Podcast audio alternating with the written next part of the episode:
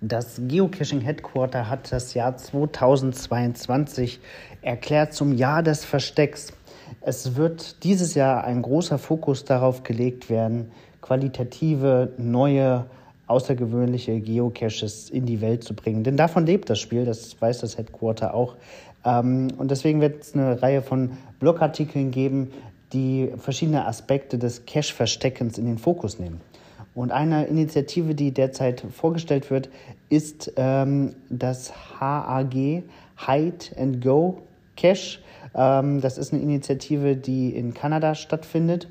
Und äh, da geht es darum, ja, thematische Geocaches auszulegen ähm, und bestehende Geocaches zu überarbeiten und gegebenenfalls durch was Neues zu ersetzen. Da sind im letzten Jahr äh, über 400 neue Caches ähm, veröffentlicht worden. Und das ist ganz interessant. Also ist eine ganz ansehnliche Bookmarkliste zustande gekommen. Das werde ich euch hier mal in die Show Notes kopieren, ebenso auch den Artikel von Groundspeak.